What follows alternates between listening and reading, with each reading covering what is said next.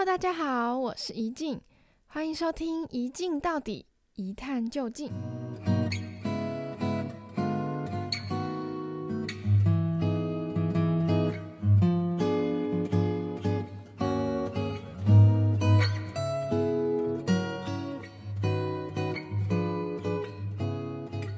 跟大家聊聊之前做过的一份工作，那因为它的性质、工作内容其实蛮少见的，就我们这个年龄层来说，可能比较难接触到，所以我想到一些东西可以跟大家分享。那那个时候是高中刚毕业，就是确定有学校可以读了，然后又想说暑假不要闲着没事做，可以去打工啊，赚点钱之类的。然后又刚好遇到，就高中是我打开议题之眼的那个阶段嘛，那就想说可以找一份跟自己的兴趣或者是专长有点接近的工作，所以那个时候就以社会议题或者是可能社区产业啊一些方面去找那份工作。啊，那个时候陆陆续续面试了蛮多间不同的协会啊、组织，刚好面试到一间，他是专门服务精神疾病患者的。就我看了他们的可能工作内容，还有工作的一些环境啊，会遇到的事情，觉得还蛮有兴趣的。然后刚好是我想要接触的领域，所以就去试试看了。但其实那个时候会做这个决定，有点让身边的人惊讶到，就是家人朋友可能会想说，为什么我会想去这种地方工作？因为在那时候，那时候是二零二零年的暑假，就刚好发生铁路杀警案那个事件，就是也是嫌犯有疑似有精神障碍，然后导致他犯下伤害人的这个行为，那。因为其实，在那之前就有蛮多可能精神疾病，他们患者他们的一些行为，然后惊动到社会大众的先例，所以我身边的人就对于我不会害怕这些事件，不会害怕这些疾病的患者，然后可以去做一个需要长时间然后跟他们高度接触的工作，他们就可能一方面。惊讶、好奇，然后也有点为我担心吧。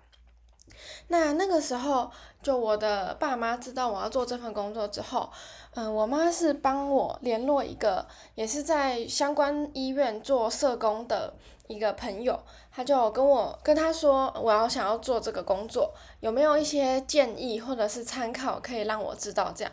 那其实聊，我觉得跟专业的人聊过之后，可能真的会缓解一些自己的疑虑。他那个时候就也是跟我解释了一下，他在他的那份工作会接触到的人，会遇到事情，大概会长怎么样。然后我记得有一个他跟我讲的观念，我特别印象深刻。他说：“嗯，大家可能都会觉得我们在那个协会里面很危险，风险很高。”可是其实那里会是最安全的地方，因为正是把这些有需求的人集中在一起服务，所以这个协会当然会有足够的配套措施、安全措施嘛。例如说，那里一定会有社工师啊，或是专门的辅导员、老师等等在。那可能在一些硬体的设备，或者是教育训练、一些应变措施上，他们都有足够的方法。跟足够的能力去面对各种突发状况，那再加上这这点是我后来比较清楚知道的啦。就我那边其实比较，它不是一个治疗医学的地方，它比较像是一个附件。就像我们嗯，可能受伤、运动伤害，我们治疗完之后还要长时间做复健，让身体可以慢慢回到那个机能。在精神疾病上也需要有复健这个动作，就是除了就医吃药、服用药物之外，可能还要长期参加一些活动啦，然后透过跟团体接触，然后尝试不同的活动等等的事情，去让这些患者的精神状况、疾病的情形可以慢慢的缓解、改善或是稳定。那其实那个协会就是在做这样的事情。那这件事情厘清之后，也就可以知道，除了像刚刚说的，正因为是集中起来的地方，所以有更足够的安全跟配套措施之外，其实他们服务对对象的这群人，他们都是有长期在接受治疗，然后复健、追踪状况的情形。那我们看到的那些重大案件，其实他们大多是因为没有稳定的吃药或是就医，病况没有办法好好的被控制嘛，那他们发病了，就可能会做出造成遗憾的事情。所以知道了我服务的这群对象跟我们看到那些重大案件，两者之间有一些。状况上的差别之后，就可以知道，其实面对的风险也是有程度之别的。那这些说法其实都可以降低疑虑，或者是让自己对面对这份工作更有信心。所以后来也是还蛮果断的，就去接受跟尝试这份工作。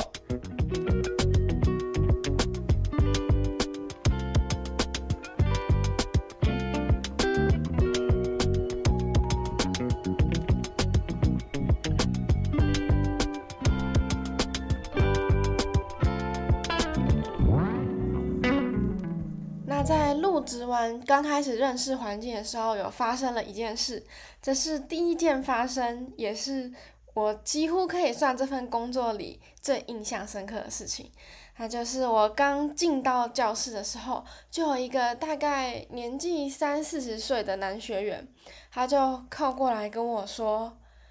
你是不是说要跟我亲热？”对，就是这句话，大家没有听错。我那个时候其实反应是愣在原地的，因为他的讲话可能也有点口齿不清啦，就我没有听得那么清楚，再加上我还在适应一个新环境，耳朵不好就没有听得那么清楚。但简单来讲就是反应不过来，然后他还重复几遍，就是你会觉得他有一点点认真，有一点诚恳的在说这句话。但后来就是社工老师有靠近来帮我解围，就回应那位学员说。嗯，没有这回事，没有人跟你说，谁告诉你的之类的。他就是用这样比较，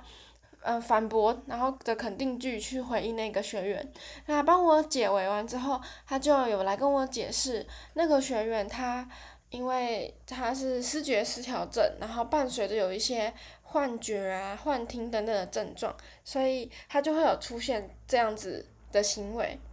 那一方面是安抚我的心情，那也告诉我以后在遇到类似的状况的时候可以怎么处理。他就是像刚刚说的，用否定的肯定句去回应他们，让他们知道这些事情是不存在的。那可能也是委婉的提醒他们，这可能只是你的幻觉，这不是现实生活中发生的事情。那当然态度是要比较委婉跟友善一点的，因为其实。我觉得在那里面，你都能感觉得到他们的行为，即使跟自己熟悉的人有一些差异，但是他们都不会是怀抱着恶意或是想要伤害你的心情。有的时候是他们也没有办法控制的状况，所以用提醒的方式，其实对他们来讲反而是一种帮助。那除了这个事件之外，其实我。对那边的整体印象啊，然后一些学员其实都是觉得他们还蛮友善，然后那边的环境也还蛮开心的。对，就是其实有一些哥哥姐姐，他们平常散发出来的心情反而是。比我，比我这个十几岁的人还要更开朗，然后有活力，或者是对于生活中的一些小事情会充满热忱的，我觉得还蛮有趣的。就有的时候反而是他们在影响我自己。那像每天早上去那边的时候，就会有固定几个姐姐，她很热情的跟我说：“老师早安。”就是都会主动来打招呼，那我当然也会就是给他们回应啊，然后开始跟他们聊天，或者是跟他们做一些事情之类的。像是在每天开始上课之前，他们会做一些简单的代工啊，去健走或者是慢跑，有时候会跳那种健康操、健身操去开启他们的一天。那我也会有空的时候就跟着他们做这些事情，用最和善、最没有目的性的方式去慢慢的拉近他们之间的距离。我觉得这样的相处模式还蛮好的。就后来也开始建立起比较互相信任的关系，就包括如果有的时候。今天的工作是被排到协会的另外一个据点的话，那我或另外一个实习生，他们都他们都会一直问说，诶，圈圈老师今天为什么没有来？他怎么了之类的，就是会表达关心跟想念的感觉。有时候可能还会拿到一些饮料、小点心想要分享之类的。他们就是还蛮乐于交朋友，然后对新来的陌生人也是保保持还蛮高的善意的。那除了跟他们做一些事情之外，因为在那里主要就是陪同上课嘛，协会他们会邀请一些外聘的讲师来帮他们上课，像是舞蹈，然后也有做过那种手工艺，就是编一些小东西呀、做什么小吊饰、笔筒那种，有点像我们以前的美术课。我记得他们好像还做过类似版画还是什么水泥画，就是有一点点小复杂的。美术作品，或者是让他们做食物啊，然后做一些会需要动手动脑，然后手眼协调的东西。就其实他们课程内容都还蛮多元，甚至有一点嗯挑战性的。我觉得对他们来说也是一个好事。就是如果今天他们没有一个在主要在做的工作的话，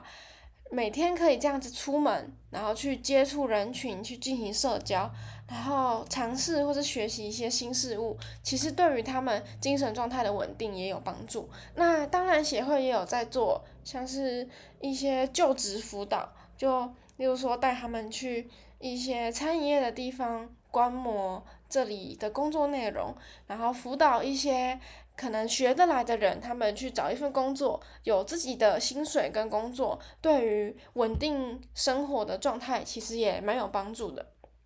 那那个就是我大概了解这个协会在做什么事情，还有会面对到什么样的工作的状况。那除了像刚刚说的，嗯，我的工作内容是陪伴日常，还有当上课一些其他课程的助教之外啊，因为我的工作内容是活动企划，就自己也需要去办一些活动。或者是比较像教案课程，然后让协会，就是协会会安排时间给我，然后我就去做上课，帮他们上课这样。那个时候讲出来有一点点羞耻，我那个时候考量到他们的状况，我想做一个可以让学员表达自己的情绪，或是表达一个情境的课程。那刚好，嗯，我之前有看过一些。辅具或是教具，他们是在做给学员或是给玩家一个图片，它那个插图可能会有一些人物、一些情景，好，例如说有两个人，他们站在森林里，那旁边可能是一些鸟、一些花草树木，但是在远处的角落，一很很小、很不起眼的角落，有一只虎视眈眈的狮子之类的。就是像这种，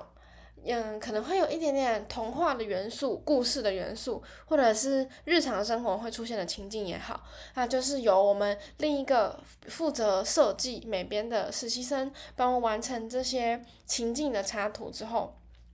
然后由我就是把这些图带到课程上，然后让学员试着讲故事，例如说。例如说，今天轮到 A 学员来讲故事，那他就会依据这个图片的两个角色去指定 B 跟 C，就是另外两个学员作为故事的主角。那他们说了什么话，做了什么事，或者是这个情境里总共会发生哪些事件？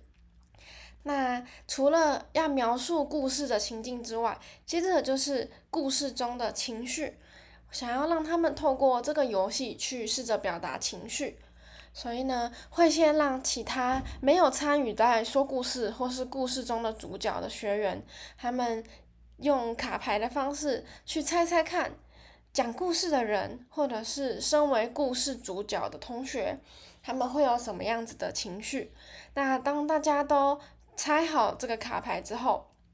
接着就是让身为主角的那两个人，他们讲讲看，自己刚刚在那个故事中，可能是开心的、愤怒的、怀疑的，或是惊讶的之类的，就是有很多的情绪卡牌，去让他们试着表达自己为什么会有这样的情绪。那这样子的情绪，当下他们想到了什么样的事情？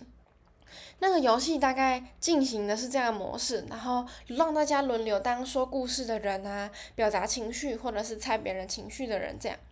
其实现在回想起来，有蛮多不成熟的地方啦，包括道具的精致度啊，然后到自己在带课程的时候那种熟练，然后临场反应的能力之类的。就毕竟那时候高中刚毕业，他算几乎可以算是第一次的经验。不过也是蛮幸运的，因为他们都很包容我的不成熟，都有尽量对于这个游戏乐在其中这样。所以我觉得这个工作，不管是在让我学到一些教课。设计课程的能力，那又或者是在跟情况比较特殊的学员要怎么样子沟通，都有还蛮大的收获的。那除了刚刚讲到的工作内容，我记得那个时候我们还要做。记录成果这件事情，就包括帮他们记录影音和文字之类的，他们的一些美术作品啊，拍照，然后把他们的创作理念记录成一个刊物的这个成果。那那个时候我就有遇到。一个学员是比较特殊的，因为那个协会里大多数都是视觉失调症，但是每个人的康复状况不一样，或者是他们会呈现出来的症状不同。像前面说到的，有人可能是幻觉，然后有幻听，或者是情绪比较不稳定之类的。那在记录他们的创作的时候，有遇到一个学员，他的情况是他表达能力。比较缺乏组织一点，就我们在讲我在创作这个版画作品的时候，我想的是什么，或是我希望呈现出什么样的效果，就大部分的人都可以讲出一段话，让我们记录下来。只是我在听他叙述的时候，会比较像是他把脑袋当下想到的单词直接拉过来。直接把那个词拉过来，然后并不是一个完整的句子，或者是前后语句通顺的意思。是那个时候也有跟老师讨论到这个状况，就其实它也是思觉失调症的症状之一，就是表达比较没有办法组织成我们可以听得懂的沟通方式，所以。在跟他讲话的时候，可能是要有耐心一点，或者是尽量从一个词中去推敲出他想要表达的意思。就我觉得也是一个还蛮重要的经验，让我知道，嗯，思觉失调症不是像我们想的那样，就是情绪失控，然后会做出伤人的举动。其实有很多比较微小的行为，然后都是我们可以去发现，还有想办法去应对的。刚介绍了大部分的工作内容啊，其实我这个实习就一个半月而已，其实不算是一个很长的工作时间。不过我觉得这样短短的相处，也有在他们身上，还有我自己都有看到一些改变。例如说，那个时候有一个大叔，我其实有一点怕他。因为他就是可能讲话声音比较大，然后也会比较直接的表达出他的不满或者是情绪，我就会有点害怕跟他相处。但后来也是，其实就很自然，不会说刻意要做什么。但如果有要一起上课、一起做事的话，就用两双方都最舒服的方式去相处。到后来，我觉得有一次好像真的觉得取得他的信任了，是。那个时候是实习快要结束，快要离开那里，然后他有天就突然找我，主动来跟我聊天，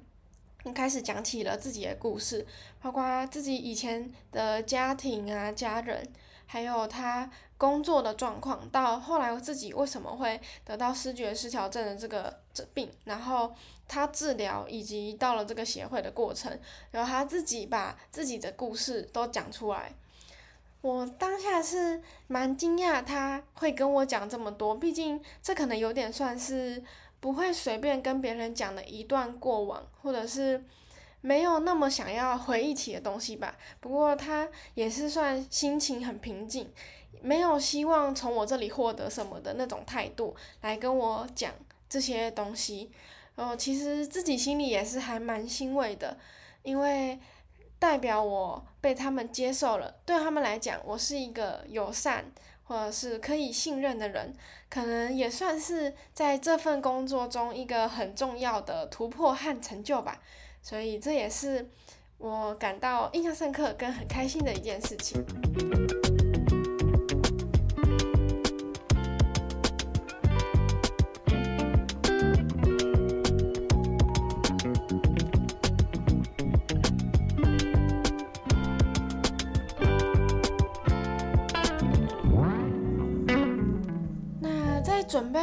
的时候，我有回想了自己，不管是在这个协会里得到的东西，或者是从这份工作结束后直到现在，大概三年左右的时间，可能一些心态上的转变吧。有一个是那边的社工师告诉我的，他在蛮初期的时候就提醒我。不要觉得自己是老师的身份，然后我要带给他们什么，教他们什么东西，用这种态度去有点上对下的概念，会让他们建立起那个防卫的心态，就很难拉近距离或者是好好相处。反而是先从日常生活中可以一起做什么，然后陪伴什么之类的，就是先从当朋友开始。然后这样子长时间相处下来，会发现，其实反而是他们能给我们东西更多的，不管是在一些人生的态度上，或者是他们有时候也是在正向影响我们的情绪，就慢慢可以感受到，的确像老师说的，不要带有目的性，而是自然而然的把他们当成一般人、正常人在相处，那其实会有蛮意想不到的收获的。不过我其实也能理解，即使在现在精神疾病的防治工作，或者是去除污名化这些事情，已经推动了有一段时间，有社会上大部分的人，如果在遇到像是跟精神疾病有关的重大社会案件，或者是当今天知道自己身边有人是生这样子的病的，嗯，相关的组织一些集中的。医院或是协会要盖在自己家里附近的时候，会有一定的恐慌跟担忧，这其实也是可以理解的，就算是人之常情嘛，也很难说，嗯，接受他们了，理解他们了，这件事情是一夕之间的。就我自己的观点会觉得，如果希望让精神疾病患者和社会大众有更和平的共处，或是让他们能在这个社会上有尊严、有立足之地的话，其实有一个有效的方式，就是制造更多的接触。有句话叫做“因为未知，所以恐惧”，我觉得套用在这个情况上也蛮合理的。因为很常就是我们对这群人不是不清楚。哪些行为是源自于疾病，哪些不是，或者是对他们的认识，更多时候是来自新闻媒体，或者是有一些危言耸听，比较偏向带风向的言论。那这个时候对他们就当然只会有排斥接触啊，然后恐惧的心态。但如果今天有更近距离，然后是放下成见，放下自己警戒的心态去和平相处的话，会发现其实有部分的人，他们在没有发病的情况下，也是怀抱着友善，或者是至少没有要伤害、攻击你、树立敌人的那个态度在相处的。到后来，这个社会在发生类似的事件，或是接触到相关议题的时候，自己也能用比较开放的心态去看待，就不会用刻板印象去下定论。这个人这些事一定是怎么怎么样。最后就是音乐分享的环节。那讨论到今天的主题，就会想到台湾之前很有名的一部电视剧《我们与恶的距离》。他除了讲到今天就是精神病患者的这个主题之外，也有一些新闻媒体的伦理啊，然后社会大众跟罪犯或者是死刑犯之间的态度那个微妙的关系。那我们要播的主题曲是他们的《别让我走远》，就让大家一起欣赏这首歌吧。整个世界在腐烂，腐烂的都